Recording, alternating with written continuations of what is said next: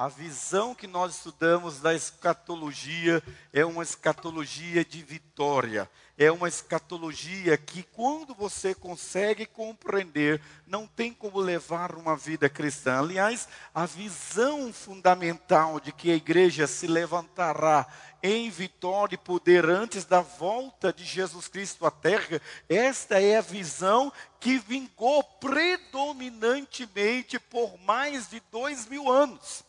A visão da igreja vitoriosa é o que foi o que levou muitos irmãos virarem mártir, enfrentarem perseguição de cabeça erguida, enfrentarem calúnia, enfrentarem a fogueira, enfrentarem a morte. Você vai perguntar assim: como que os cristãos suportavam uma perseguição? Como que o imperador Nero ficava tão perturbado quando ele mandava que todos os corpos dos cristãos fossem mergulhados em pinche para virarem tochas vivas e iluminar o jardim dele enquanto ele recebia os, os convidados. A história diz literalmente que ele saía com a tocha iluminando cada face dos cristãos queimados com uma arcária mostrando de que eles estavam cantando e sorrindo. Como enfrentar a luta e a perseguição, senão com uma visão de vitória, uma visão de fé, uma visão de coragem, uma visão de moderação. Esse era o contexto. Pastor, e por que, que as coisas mudaram? As coisas mudaram no século XX, com a Primeira Guerra, a Segunda Guerra, a Grande Depressão, a, a Guerra do Vietnã, ou seja, à medida que toda a Europa e os Estados Unidos começaram a enfrentar situações voltadas para a maldade do ser humano, eles começaram a projetar uma teologia e uma escatologia compensatória, ou seja, suporte as aflições, suporte ser chicoteado, porque você vai herdar a vida eterna. E aí é nesse contexto que nós enfrentamos um uma visão distorcida, uma escatologia negativa, pessimista, mas nem sempre foi assim. No século até o século XIX, início do século XX, a visão da igreja era de uma igreja triunfante, era de uma igreja empoderada, era de uma igreja que sabia que era luz e sal da terra, era de uma igreja que sabia o que consistia a palavra exocia. Eu vos dei autoridade para pisar em serpentes e escorpiões. A igreja não se intimidava, ao contrário a igreja ela avançava e crescia em poder e graça. Na década de 60, com o colapso que veio sobre a América do Norte, uma Bíblia chamada Scofield, tradução versão Scofield, e uma série de livros deixados para trás que virou filme, começaram a permear a cabeça dos cristãos. E aí, a partir da década de 60, e mais a virada do século. Quando eu era seminarista, eu aprendi que na virada do milênio, as igrejas pentecostais, elas iriam crescer, porque o misticismo ia florescer, era a virada do milênio e a perspectiva do fim do mundo tomaria conta da cristandade. Com a virada do milênio, e não acontecimentos escatológicos, as igrejas pentecostais iriam esvaziar e as igrejas históricas renovadas iam voltar a crescer. Por quê? Porque elas iam entender que resgatar a visão de que as portas do inferno não prevalecem contra a igreja de Jesus. É esse nesse contexto que nós aprendemos exatamente isso, a visão de uma igreja vitoriosa. E essa escalada de igreja vitoriosa nos leva a pensar o qual era a visão dos pais pós-apostólicos. Orígenes, ele diz que é evidente que toda forma de adoração será destruída, exceto a religião de Cristo, que será a única a prevalecer. Ela deveras um dia triunfar e os seus princípios tomarão posse da mente dos homens cada vez, cada vez mais a cada dia. Ou seja, a desconstrução do que é reino de Deus e a reconstrução do reino de Deus nas relações pessoais nos levaria a entender que todos os acontecimentos descritos em Mateus 24 e Apocalipse tinham parte do cumprimento naquela geração. E aí, dentro desse conceito, a gente encontra no século XVIII o querido John Wesley, reverendo John Wesley, que foi o líder do movimento avivalista do século XVIII e mentor do movimento que se tornou a Igreja Metodista. Wesley dizia: todas as pessoas destituídas de preconceitos poderão ver com os próprios olhos que Ele, Deus, já está renovando a face da terra. E temos fortes razões para esperar que ele terminará a obra que iniciou até o dia do Senhor Jesus. Que ele nunca interromperá essa obra abençoada do seu Espírito, até que tenha se cumprido suas promessas, até que ele tenha posto fim e ao pecado e à miséria, à enfermidade, à morte, restabelecido a santidade e a felicidade universal, e feito com que todos os habitantes da terra cantem juntos, aleluia. Deixa eu dizer um negócio para você.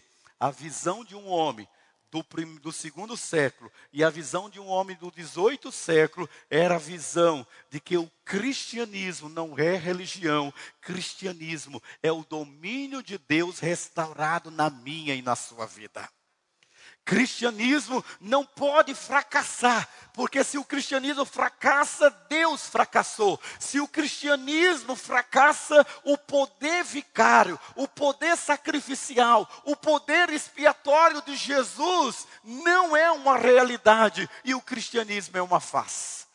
E é por isso que todos nós, quando chegamos até a grota, a grota ou ao túmulo, suposto túmulo de Jesus, a maior emoção de todos nós é a expressão: Ele não está aqui, Ele ressuscitou.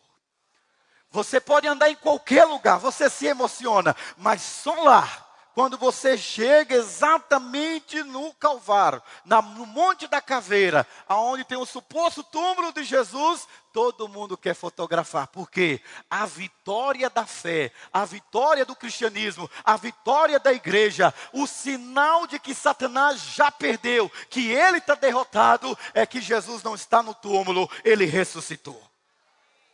É isso que nos faz vibrar. Se ele venceu a morte e o inferno, como que nós vamos acreditar que Satanás prevalecerá neste mundo? Como nós vamos acreditar que o mal triunfará por conta da maldade que a gente se vê proliferando? Mas é isso que Satanás quer que a gente pense. É que o mal está triunfando. Eu conheço tanta gente que diz assim: gente, eu não sei o que é que vai ser do mundo. Não sei as coisas estão de mal a pior. Eu sei o que vai acontecer do mundo. A igreja avançará e os cristãos exaltará o nome do Deus Todo-Poderoso, e todo joelho se dobrará, e toda língua confessará que Ele é o Senhor. É isso que nós precisamos crer, e é isso que o reverendo John Wesley acreditava. Jonathan Edwards, um dos grandes pregadores e avivalistas também do século XVIII, ele dizia: o reino visível de Satanás será destruído e o reino de Cristo será estabelecido sobre as suas ruínas em todo lugar, por todo o globo habitável. Essa é a visão da fé. Queridos, quer ver um caso como Deus lhe deu autoridade? Só quem já experimentou sabe isso.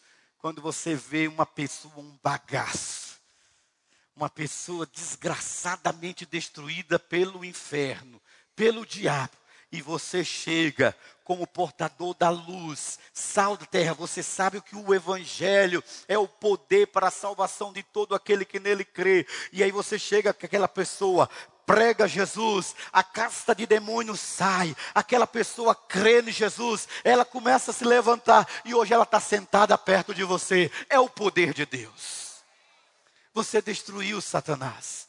E ele sabe disso muito bem, e é por isso o desespero das hostes infernais da maldade. o grande e renomado reformador da igreja reformada anglicana e influente pregador batista, ele dizia, Espúgio, creio que o rei Jesus reinará e os ídolos serão completamente exterminados. Mas espero que o mesmo poder que escatologia vitoriosa transformou o mundo uma vez, ainda continuará a fazê-lo. O Espírito Santo jamais jamais suportaria a acusação de ter atribuído ao seu santo nome o fato de não ter sido capaz de converter ao mundo. Ou seja, a teologia do fracasso não cabe ao Espírito Santo, porque o Espírito Santo convence o homem do pecado, da justiça e do juízo. Ele convenceu você, querido. E só pelo poder do Espírito Santo é que nós avançaremos enquanto igreja em Cristo Jesus. Você vai dizer, pastor, então o que é que nós vamos aprender? Nós vamos aprender de que as coisas não estão indo de mal a pior, ao contrário, mais do que nunca o nome do Senhor tem sido exaltado. Mais do que nunca Cristo está reinando. Mais do que nunca ele nos deu o dunamis, o poder de Deus. Vocês sabem aqui o que eu vou dizendo? Estava falando para o pastor Joel, se é a pastora Raquel. Deixa eu dizer uma coisa para você. Ah, querido, no dia que você experimentar o mover do poder do Espírito Santo de Deus, sinais e maravilhas te acompanharão. Você pode ser um crente na beira do rio, ou você pode ser um crente que sabe desfrutar do rio de águas cristalinas que quer fluir dentro de você. Se for para ser só um crente, estou lascado. Se for para ser só um pastor, estou lascado. É pouco, é pouco, é pouco. Mas se for para ser uma coluna, um instrumento na mão de Deus, e você dizer assim no tempo da sua caminhada: combati o bom combate, acabei a carreira e guardei a fé, então valeu a pena ser um cristão. O que Deus espera de mim e de você é que nós esperemos esse tempo, essa renovação de fé que Ele quer dar para mim e para você. Agora, nós estamos diante de um livro, Evangelho de Mateus, capítulo 24, para nós falarmos sobre o pequeno Apocalipse, ou o sermão profético, ou o sermão do monte. É assim que o capítulo de 24 de Mateus é reconhecido. O Apocalipse do Evangelho o pequeno Apocalipse, o sermão profético. Entender esse contexto aqui vai lhe ajudar a ser triunfante. Você sabe por quê? Seja forte. Seja forte, tá bom? Ó, nasci no lar católico apostólico romano. Hoje na oração eu estava contando meu testemunho. Hoje eu e Lídia fazemos 14 anos que tomamos posse como pastor nesta igreja. É, foi, tem sido bênção demais. Mas eu me emocionei porque eu pensei assim, ó, eu nasci no lar católico apostólico romano. E eu me converti numa igreja muito tradicional, tradicional mesmo. Tão tradicional que a gente não podia fazer ou cantar outra coisa que não fosse o hino. Que é, o culto começava, o coral primeiro entrava, depois que o, canta, o coral entrava, cantava-se o aleluia de Handel. Depois do aleluia do Handel, o pastor entrava e o pastor, quando entrava, a igreja toda ficava de pé. Ele fazia o prelúdio e a oração interlocutória. E aí o culto começava. Ei, tendo uma madrinha mãe de santo, passando a infância no terreiro de Umbanda e frequentando a igreja católica para me tornar o que eu me tornei hoje, eu tinha que ir muito mais do que a lógica e a racionalidade. Eu tinha que experimentar o poder de Deus. Olhe para mim que eu vou dizer. Você pode aceitar Cristo, você pode conhecer a Bíblia. E é um ponto doutrinário da escatologia vitoriosa perigosa.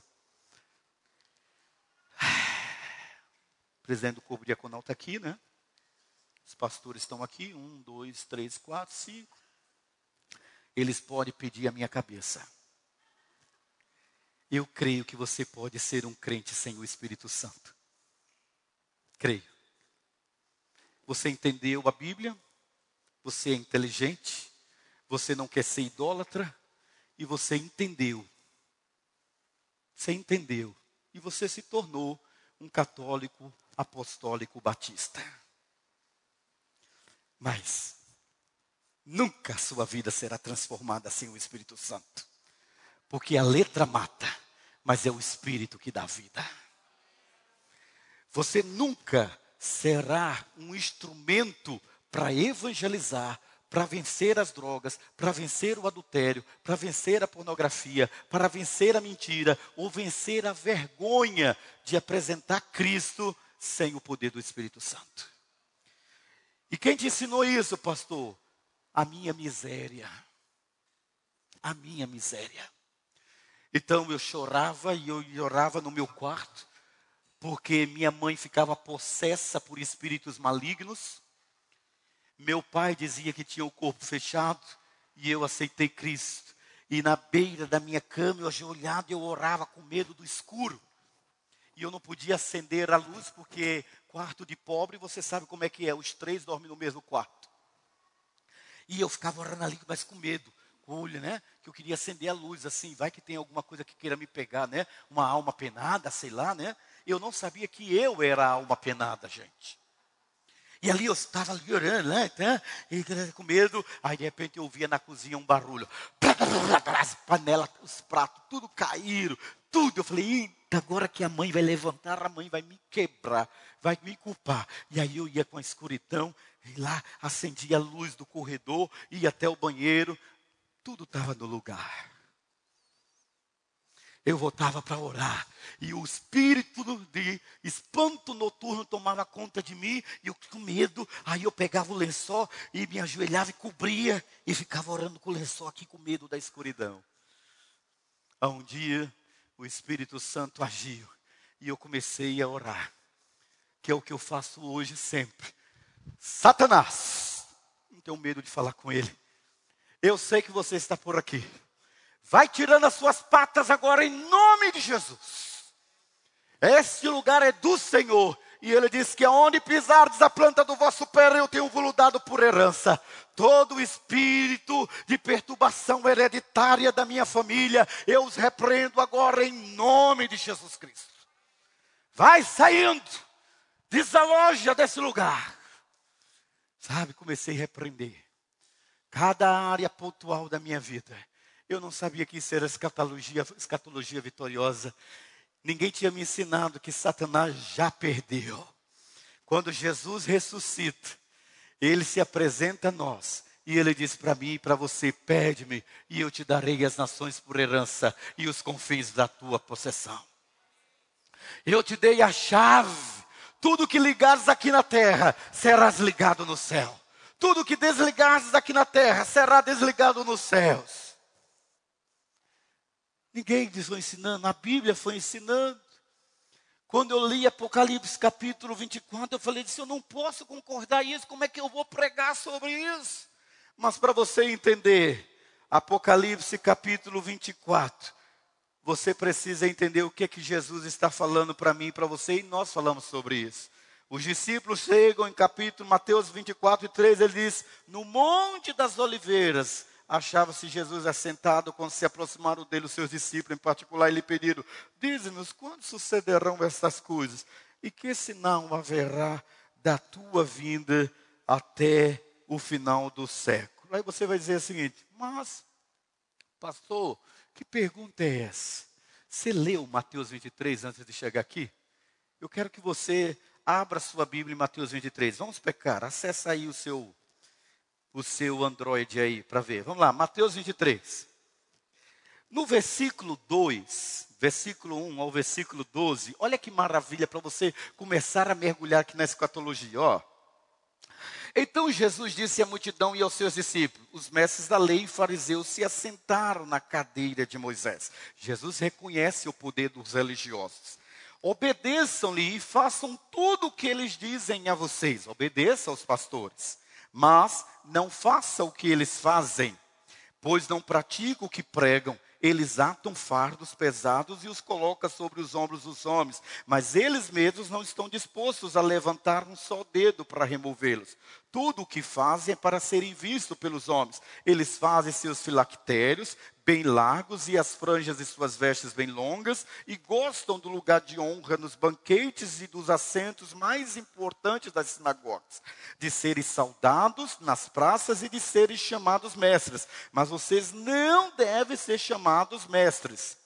Um só é o mestre de vocês e todos vocês são irmãos. A ninguém na terra chamem pai, porque vocês têm um pai, aquele que está nos céus. Tampouco vocês devem ser chamados chefes, porquanto vocês têm um chefe, um só chefe, o Cristo. O maior entre vocês deverá ser servo, pois todo aquele que a si mesmo se exaltar será humilhado, e todo aquele a que a si mesmo se humilhar será exaltado. Gente, olhe para mim. Essa cena é uma cena de terror, sabe? Porque de repente, Jesus está aqui falando para a multidão. Vocês são os discípulos de Jesus. E Jesus está dizendo: Olha, cuidado com os líderes de vocês, tenham discernimento. Eles querem ser bajulados, eles querem usufruir da liderança deles. Mas de repente, como num passe de mágica, o texto sagrado diz que Jesus para de falar com a multidão e está a casta de líderes ali do lado dele. E ele se volta para aqueles líderes e olha o que, que ele diz. Eu não gostaria de ser líder nessa época, nem estar sentado entre os líderes. Olha o que Jesus diz. Ai de vocês, mestres da lei. Versículo 10. Fariseus, hipócritas. Você já viu essa brincadeira né, que a gente faz dizendo assim? Mas tu é um fariseu, hein? Fariseu era uma alta posição que se tinha dentro do conselho da liderança religiosa e política da nação israelita. Existiam os partidos políticos e religiosos. E os primeiros eram farisaduceus, saduceus, fariseus, aí você tinha os escribas e você tinha os essênios. Esses eram os partidos políticos. Então os fariseus, eles tinham trânsito livre entre o elo entre judeus e romanos. Só que eles, por causa da posição, começaram a buscar vantagens para si, começaram, pegaram dez mandamentos e transformaram em 612 mandamentos. Eles começaram a colocar um peso e elevar a espiritualidade deles. Então eles eram fariseus porque eram líderes, mas no sentido popular, quando eu chamar você de fariseu, eu estou chamando você de demagogo, hipócrita. Esse é um fariseu.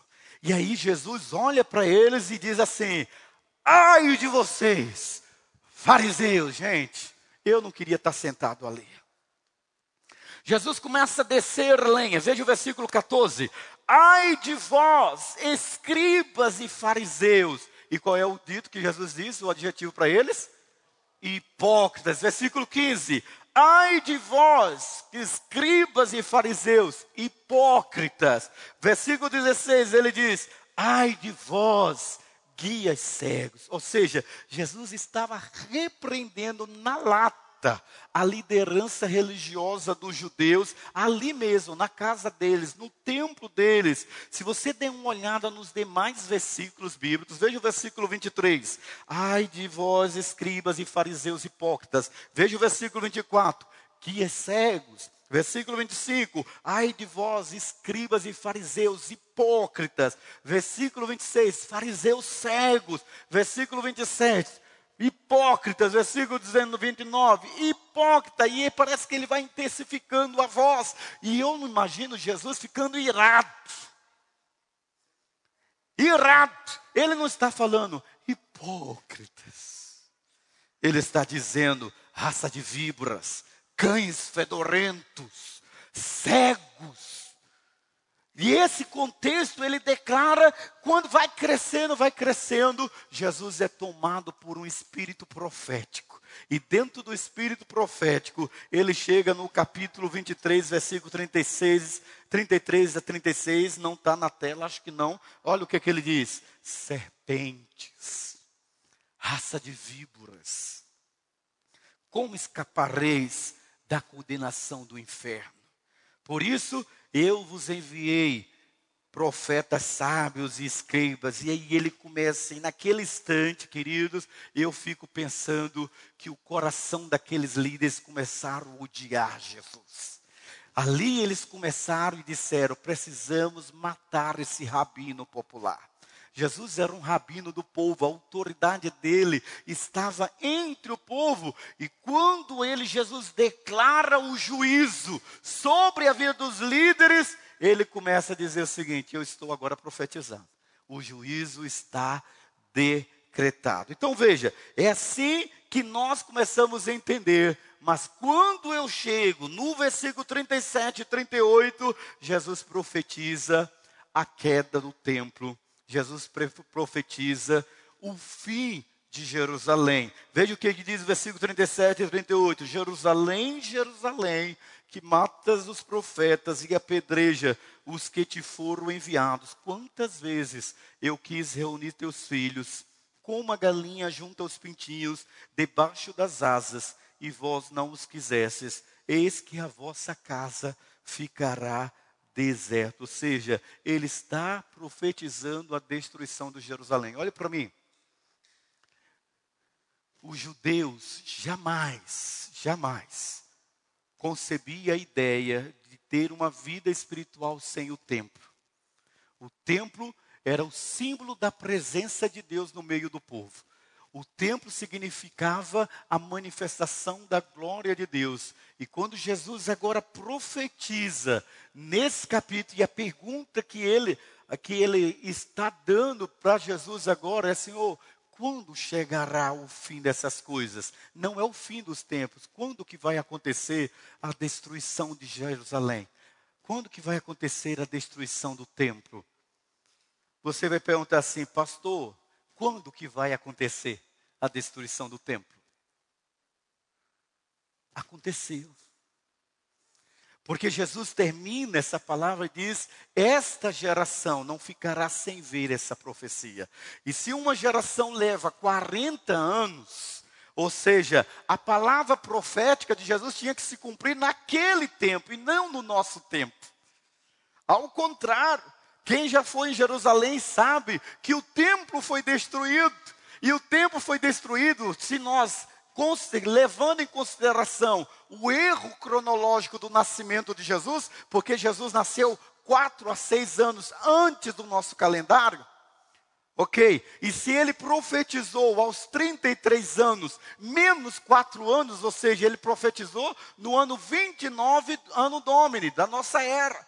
Se ele diz que esta geração não ficará sem ver, então significa que no ano 68 ao ano 66 ao ano 70, Jerusalém teria que ser destruída. E aí você pergunta: isso se cumpriu? Se cumpriu. No ano 70, o imperador da hora, da hora Vespasiano, pega o seu sobrinho, o general Tito, e cerca a cidade. 20 mil soldados. Chega e cerca Jerusalém. Eles impedem que durante quatro meses não haja suprimentos entrando naquela cidade. E o povo começa a morrer de fome de forma desesperadora. Então, o exército entra depois de quatro meses e massacra um milhão de judeus. Um milhão de judeus são assassinados.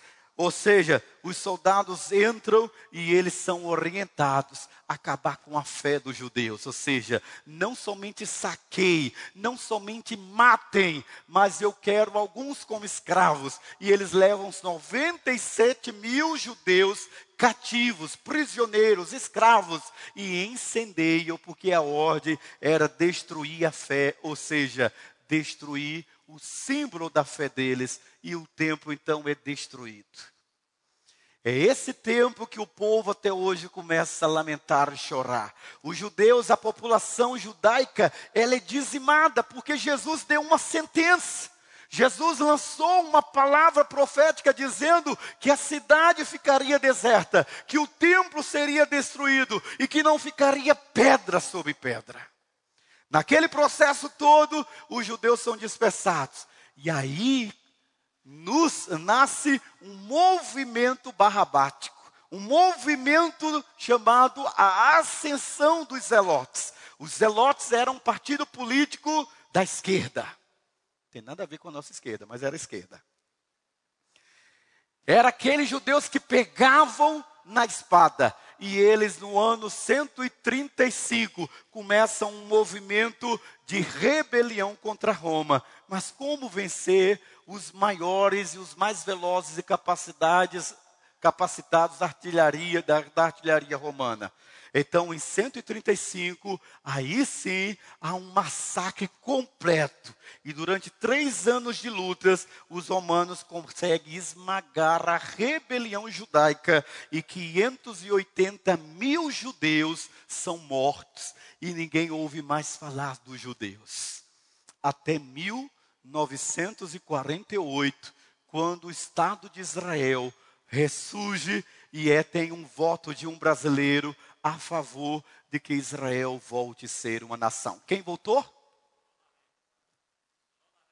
Oswaldo Aranha, nosso representante na ONU, votou a favor e a nação de Israel voltou a ser uma nação. Esse foi um período triste, o templo foi destruído. Aliás, nós podemos dizer claramente, segundo os nossos historiadores queridos, o texto sagrado vai mostrar claramente a história de que nós estamos vivendo um tempo sem fim.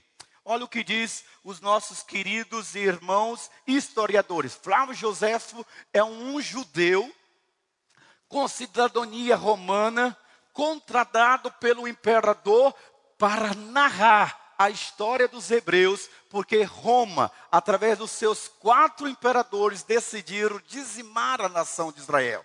Então, Flávio José, esse livro você tem na Elohim, ele diz assim, na, lá na Cibap Story, né? Quando eles, os soldados romanos, entraram nas casas para saqueá-las, encontraram dentro delas famílias inteiras de homens mortos o que significa que haviam sido mortos pela fome. Então eles ficaram horrorizados com essa visão e saíam sem tocar nada. Mas, embora tivessem essa piedade por aqueles que haviam sido destruídos daquela forma, eles não tinham o mesmo sentimento por aqueles que ainda estavam vivos, pois eles matavam todos que encontravam e obstruíam as vielas com seus corpos mortos, fazendo toda a cidade escorrer sangue, a tal ponto que o fogo de muitas das casas era apagado pelo sangue daqueles homens. Você imagina essa cena? Quando eu li esse comentário de Flávio José, eu lembrei quando Jesus tombou na via dolorosa. Quando Jesus tomba na via dolorosa, as suas discípulas chegam até ele e começam a chorar. E ele diz: Mulheres, não chorem por mim, chorai por vós e por vossos filhos. Jesus estende a profecia mostrando em que situação que estaria a cidade de Jerusalém. Eles naquele momento, querido, Flávio José ah, narra o sofrimento que foi para a nação judia. Eusébio de Cesareia, o pai da história eclesiástica, ele nos diz assim: esse é um livro bom também, tem no IBET e tem na livraria. Ele diz assim: tudo isso ocorreu dessa forma no segundo ano do reinado de Vespasiano, no ano 70 depois de Cristo, de acordo com as previsões do nosso Senhor e Salvador Jesus Cristo. John Wesley, ao comentar em sua obra, ele diz assim: Isso se cumpriu meticulosamente depois que o templo foi queimado Tito, o general romano, ordenou que até os fundamentos fossem escavados, e em seguida a terra sobre a qual ele havia estado foi arada por turnos rufos. Esta geração de homens que agora vive não passará até que estas coisas sucedam. Essa expressão implica que grande parte daquela geração que Jesus deu a profecia, elas morreram mas não toda ela. E assim sucedeu exatamente, pois a cidade e o templo exatamente foi há 39 ou 40 anos depois. Deixa eu dizer um negócio para você. Se cumpriu e atingiu os cristãos também, sim. Lembra quando Jesus ressuscita? E ele diz assim para Pedro: Pedro, tu me amas? Sim, Senhor, eu te amo.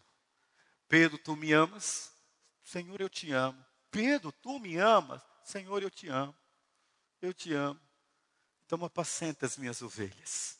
Deixa eu dizer uma coisa para você.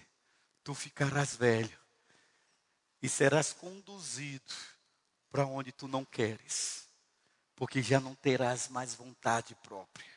Jesus estende o seu ciclo profético e ele adivinha e, ad, e anuncia aos seus discípulos que eles devem vazar, sair de Jerusalém. Nenhum dos discípulos de Jesus foi destruído com os judeus. Sabe por quê? Porque a destruição de Jerusalém estava dentro do teor profético.